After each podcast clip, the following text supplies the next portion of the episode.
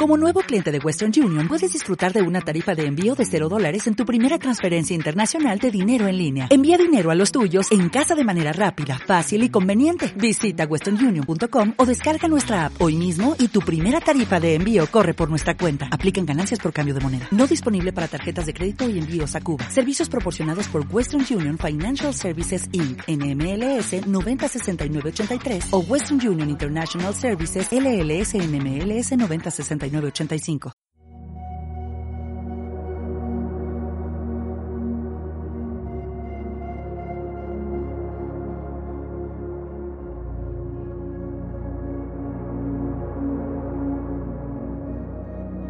Enraizado en las entrañas. Transmitido por los tiempos.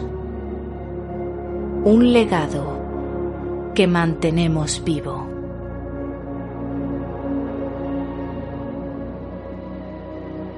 Esto es Folcast.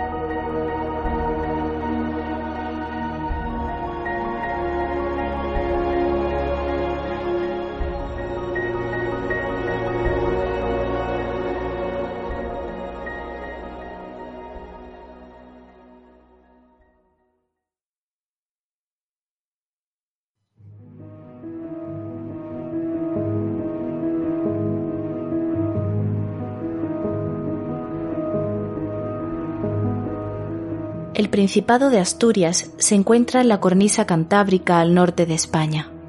Su terreno es abrupto, sembrado de montañas y bosques, ríos y lagos, donde el mar choca con violencia contra las rocas y las paredes de los acantilados. Este era el hogar de los Astures, un conjunto de tribus bárbaras de influencia celta que resistieron el envite de cuantos osaron desafiarles, ya fueran romanos o árabes. Este orgulloso e indómito pueblo debe su éxito, en gran parte, a la geografía que les rodeaba, que actuaba como un aliado en los momentos más difíciles. Sin lugar a dudas, la influencia de los astures ha dejado una impronta atemporal en los cuentos, leyendas y tradiciones del pueblo asturiano. Pero querido oyente, no te contamos esto porque queramos hacer un monográfico sobre Asturias en sí, sino porque ha caído en nuestro poder el diario de un viajero que vivió los más increíbles e inverosímiles sucesos, así que hemos decidido hacerte partícipe de esta travesía. Por supuesto, tan solo haremos mención a aquellas entradas que resulten interesantes. Intentaremos ficcionar algunos de los sucesos que acontecieron. Entre sus páginas no hay reflejada ninguna fecha más allá del día de San Juan, por lo que nos es imposible afirmar la antigüedad del escrito. Tampoco podemos certificar que los sucesos contados sean reales o fruto de la famosa sidra asturiana. Lo que sí podemos asegurarte es una travesía fantástica por el folclore y la mitología de esta región tan especial. Esperamos que este diario sea de tu agrado. Por fin estoy llegando a la casa de mi tía Adelina en Asturias. Pensaba que se encontraría en un pueblo más grande. Casi parece una aldea. Es increíble lo que me ha costado encontrarlo. Pero ya no importa. Al fin podré descansar un poco del viaje y con suerte disfrutaré de algo de sidra para refrescarme. Desde aquí se aprecia muy bien la belleza del poblado. Las casas son rústicas y algo desvencijadas. Destacan especialmente los hórreos cuadrados que se alzan sobre cuatro columnas de piedra, aunque más impresionantes son las montañas que lo arropan. Es pasmosa tanta belleza reunida en un punto tan pequeño. Al llegar, solo vi a mi tía. Al parecer, mi tío Adriano se encuentra en una montería y no volverá hasta pasado un tiempo. Lo esperaré y descansaré mientras tanto. Ya he podido probar un poco de esa sidra tan famosa. Está realmente buena.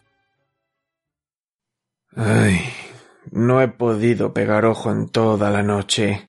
Parecía como si alguien estuviera jugando a los bolos en la buhardilla. Casi he podido escuchar cómo contaba. Diez, veinte.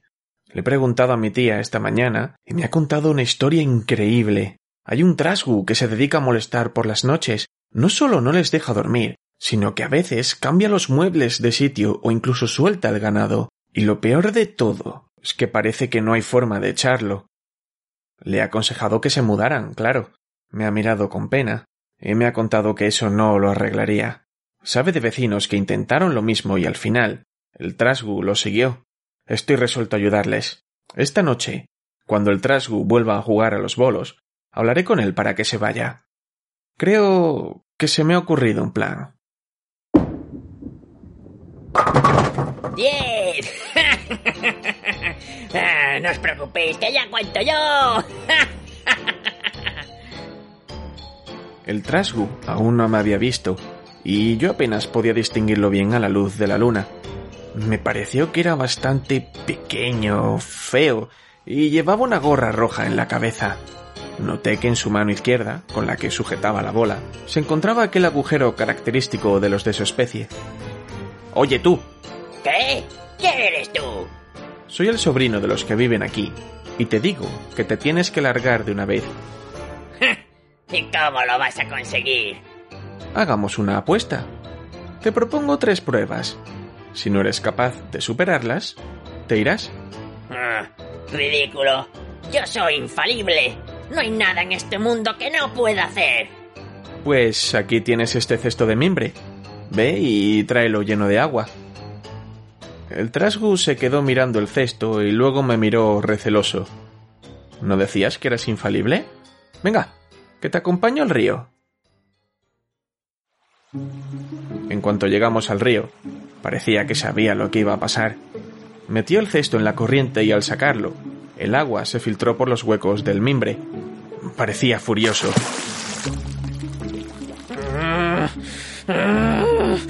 ¡Has hecho trampa! ¡No se puede llenar este cesto! Dijiste que eras infalible, ¿no? Bueno, pues parece que esto no lo puedes hacer. Pero tranquilo, que te quedan dos oportunidades. Toma este pellejo negro de cabra y lávalo hasta que quede blanco. Yo mismo te doy el jabón. Pronto se focalizó en el nuevo reto y empezó a frotar con fruición la pelleja con el jabón. Casi había gastado la pastilla cuando le escuché murmurar. Aunque gaste más jabón que hay de Madrid a Valencia, no se me tiende poner blanco este pellello, pellella. Parece que no sale el negro. Ah, bueno, ¿y cuál es la tercera prueba? Tranquilo, que lo último es lo más sencillo. Mira, tienes que coger este puñado de maíz con tu mano. No me dio tiempo a terminar, y cogió el maíz con su mano derecha. ¡Ja! ¡He ganado! No me has dejado terminar. Tienes que cogerlo con tu mano izquierda. Lo vi palidecer.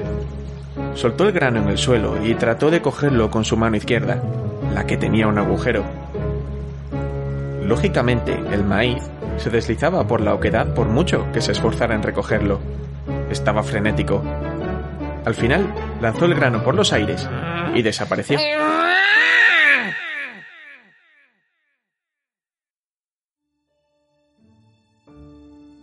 Le he contado a mi tía lo que pasó la última noche y no podía parar de agradecérmelo. Además, hoy se supone que llega mi tío y se la ve muy contenta.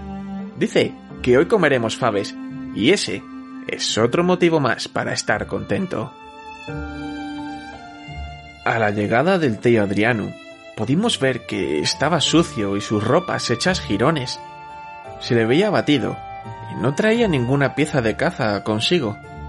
Al preguntarle, nos ha mostrado su escopeta de caza que estaba partida por la mitad.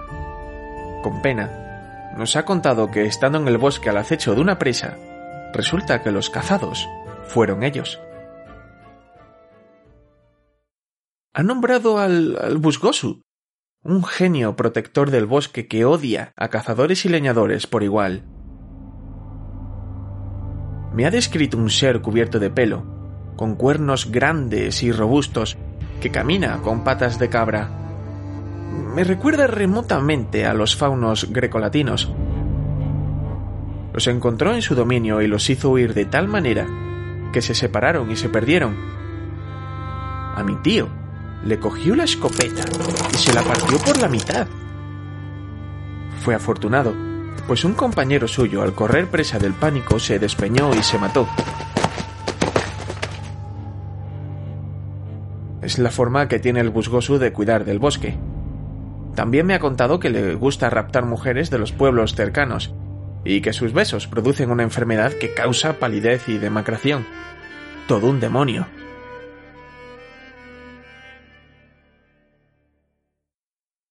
Al dar buena cuenta de la comida, ya mi tío parecía más contento. Estoy seguro de que las noticias sobre la huida del Trasgu han tenido algo que ver. Como ya se había abierto la veda sobre los diferentes seres que pueblan estas tierras, hemos empezado a contar historias. Me llamaron especialmente la atención la huestia, una procesión nocturna de almas en pena.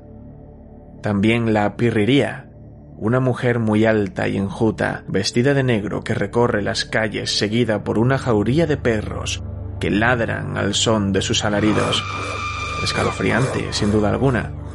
O la guasha, una bruja o lechuza, que entra por las cerraduras de las puertas y desangra lentamente a los niños con un único colmillo.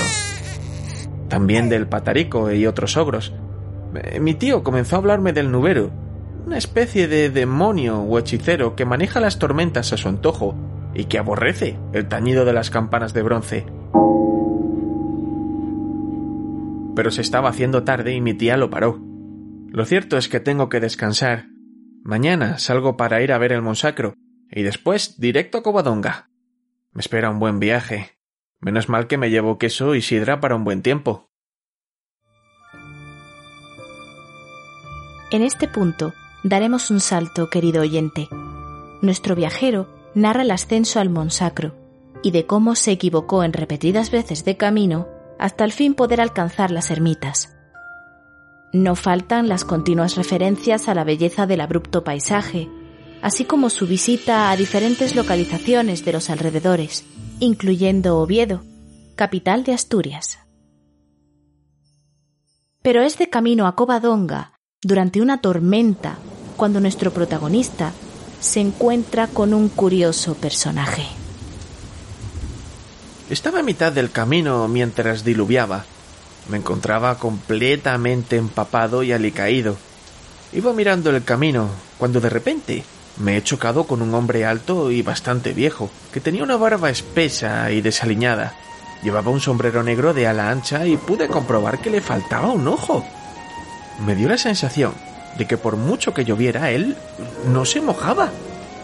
Parecía tan delgado y hambriento que me apiadé de él y compartí unos bollos preñados que me quedaban acompañados de una botella de sidra. Juraría que en ese momento dejó de llover, pero es posible que fuera una casualidad.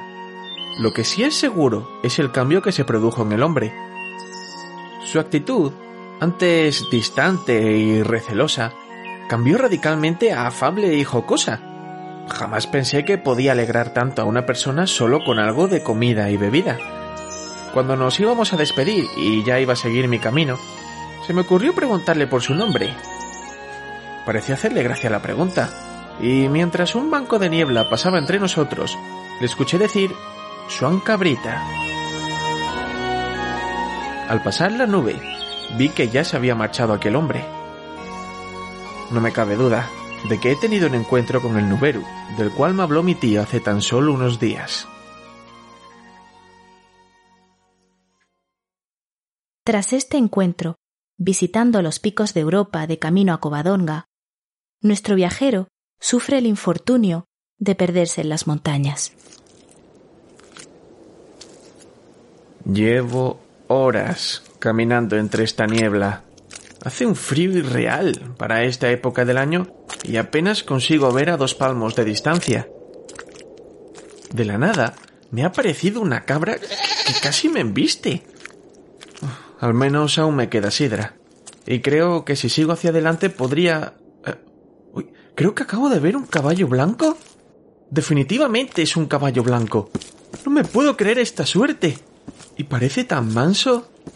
Creo que si me monto me podrá sacar de aquí. Al fin saldré de estas montañas. Debo recordarme a mí mismo no volver a montar en ningún animal que aparezca milagrosamente de la nada. fue montarme en el caballo y este comenzó a estirarse de una forma muy extraña. De repente, salió despedido hacia adelante a una velocidad inusitada. A mi alrededor solo veía un borrón difuminado por la velocidad y el galope frenético de aquel ser. Al ir tan rápido, la sensación de frío se intensificó de forma endiablada y empecé a notar cómo mi piel se agrietaba. Llegó un punto en el que no podía ni abrir los ojos. Pensé para mí que iba a morir, así que me encomendé a Dios. Y fue, con tan solo nombrarlo, que el galope cesó de pronto.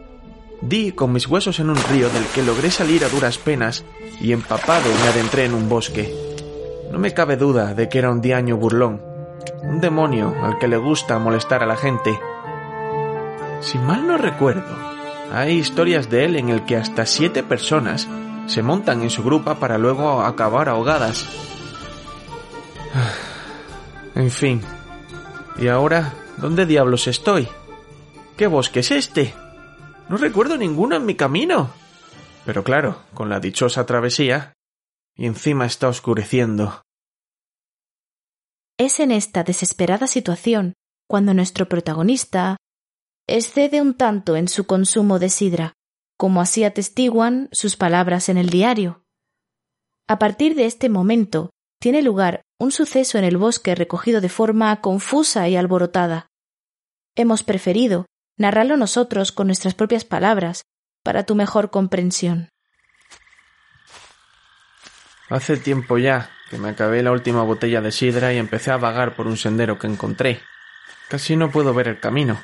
La luz de la luna no es suficiente y los malditos árboles no dejan de taparla. Se ha levantado un aire frío y creo que va a empezar a llover. Debería buscar refugio en algún sitio. Parece... ¿Es eso una luz? ¿No me estará jugando una mala pasada el alcohol? Voy a acercarme. No creo que ya nada pueda ir a peor. De una cueva surge la luz que ilumina un pequeño claro con un estanque. Sentada en una roca hay una muchacha joven. Peina sus largos cabellos rubios con un peine que refleja la luz como si fuera de oro pulido y cubre su delicada piel con vestiduras blancas. La mezcla del fulgor que surge de la cueva y la luminosidad de la luna dan lugar a una atmósfera increíble, fantástica, mágica. Parece tan bella y canta una canción tan hermosa. No hay duda de que se trata de una Shana, una mujer encantada, dueña de riquezas y madre de poderosos linajes. Yo... ¡Ah! Un escalofrío recorre mi espalda. Me ha visto. Me está mirando ahora con esos ojos que hechizan el alma. Su canto me ha traído hasta ella y sin haberme dado cuenta, he dejado mi escondite y ahora estoy plantado frente a ella.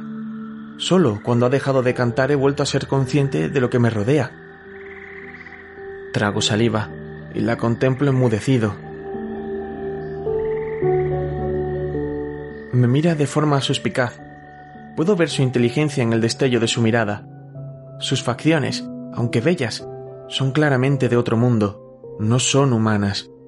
Parece como si leyera mis pensamientos. Así que te parezco inteligente y bella. Me dice mientras sonríe, pero no es una sonrisa benévola. Puedo sentirlo. Se está burlando de mí. ¿Te gustaría besarme? Si consigues darme tres besos en los labios, me convertiré en tu prometida y tu legado será digno de leyenda. Me siento incapaz de articular palabra. Apenas empieza a balbucear una respuesta, cuando la mujer comienza a transformarse ante mí. Sus ojos se vuelven redondos y profundamente negros. Su cabeza comienza a alargarse mientras su boca aumenta de forma desproporcionada. Sus ropas caen al suelo y puedo ver cómo sus extremidades se funden con un cuerpo que se alarga y se vuelve flexible mientras su piel se torna escamosa y húmeda, adquiriendo un color pardo salpicado de manchas. De su lomo surgen dos alas membranosas y reconozco ante mí la figura del mítico cuélebre. Su cuerpo húmedo y frío comienza a enroscarse a mi alrededor con ayuda de sus dos alas, coloca su cabeza a la altura de la mía. Su lengua bífida lave mi rostro. Es tanto el horror que no soy capaz de reaccionar. Tan solo puedo farfullar aterrorizado mientras su boca se acerca lentamente a la mía. Dios mío, ayúdame. ¡No! ¡No oses nombrar a ese maldito en mi presencia! No puedo pensar.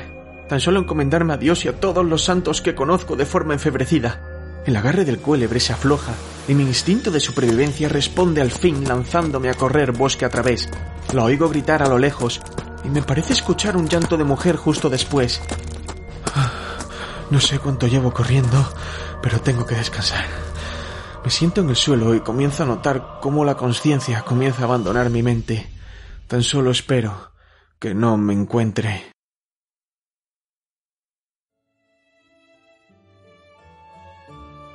Quién sabe si el culebre del bosque me envenenó. Por eso he comprado una piedra de culiebra. Ha salido cara, pero parece que sigo con buena salud, así que debe de estar funcionando.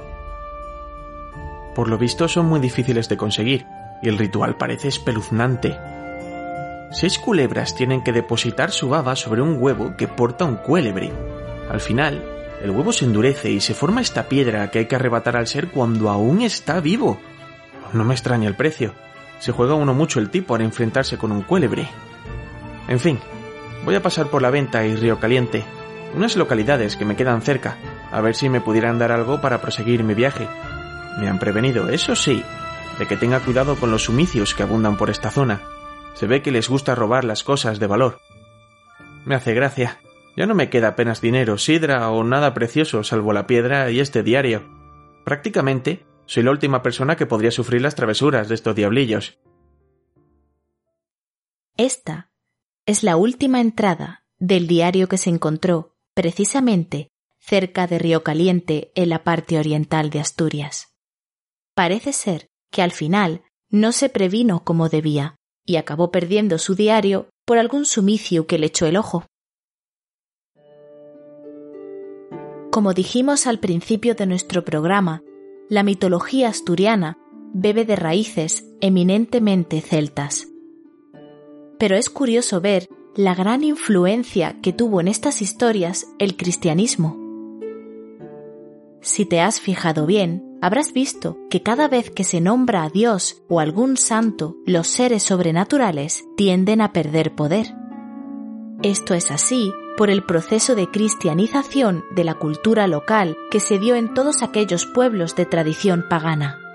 En lugar de borrar las historias y tradiciones arraigadas, éstas se transformaron para asimilar de esa forma la mitología anterior. Los genios de los bosques, como el Busgosu o los Diañus burlones, fueron demonizados. Se transformaron en diablos que se contraponían al poder y la bondad de Dios. Otros seres, como la sana, rehuyen el nombre de los santos y se encolerizan con tan solo escucharlos, llevadas por un odio visceral.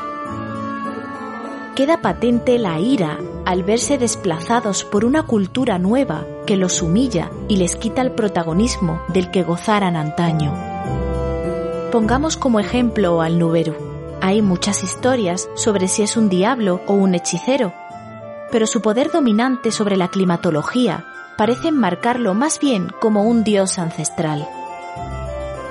¿Acaso no te sentirías ultrajado si vieras a tus antiguos adoradores relegarte a la posición de un simple demonio? Hay muchas historias y seres que nos ha sido imposible incluir en este programa pero no podemos dejar de recomendar una ruta de senderismo que se encuentra precisamente cerca de Río Caliente y la venta en Llanes, y que ha inspirado la idea y el nombre de este episodio. Se trata del Camino Encantado, o en Bable, Camino Encantado, y lo recomendamos principalmente porque, aparte de ser una travesía inolvidable entre bosques y pueblos, a lo largo del camino se pueden encontrar estatuas de madera representando diferentes seres del folclore asturiano. Si te decides hacerlo, querido oyente, recuerda comentarnos lo que te ha parecido. Recomendamos fervientemente degustar la gastronomía asturiana. Eso sí, Sé más precavido que nuestro viajero y modera el consumo de sidra. No querrás encontrarte con la Shana de la cueva. ¿Oh sí?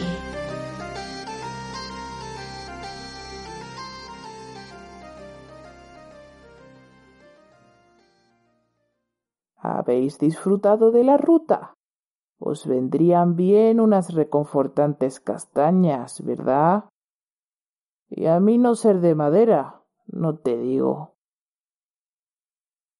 Folcast es un podcast en el que desentrañamos leyendas, cuentos y otros misterios. Puedes seguirnos en nuestro Twitter, arroba Folcast en nuestra página de Facebook, Folcast, y también puedes visitar nuestra página web www.folcastpodcast.com, donde podrás suscribirte a nuestra lista de correo y estar al tanto de nuestras últimas novedades. Además, te recordamos que puedes escuchar este y otros episodios más en nuestros canales de iBooks, Spotify, Google Podcast, Apple Podcast y YouTube. Salud y buenos augurios.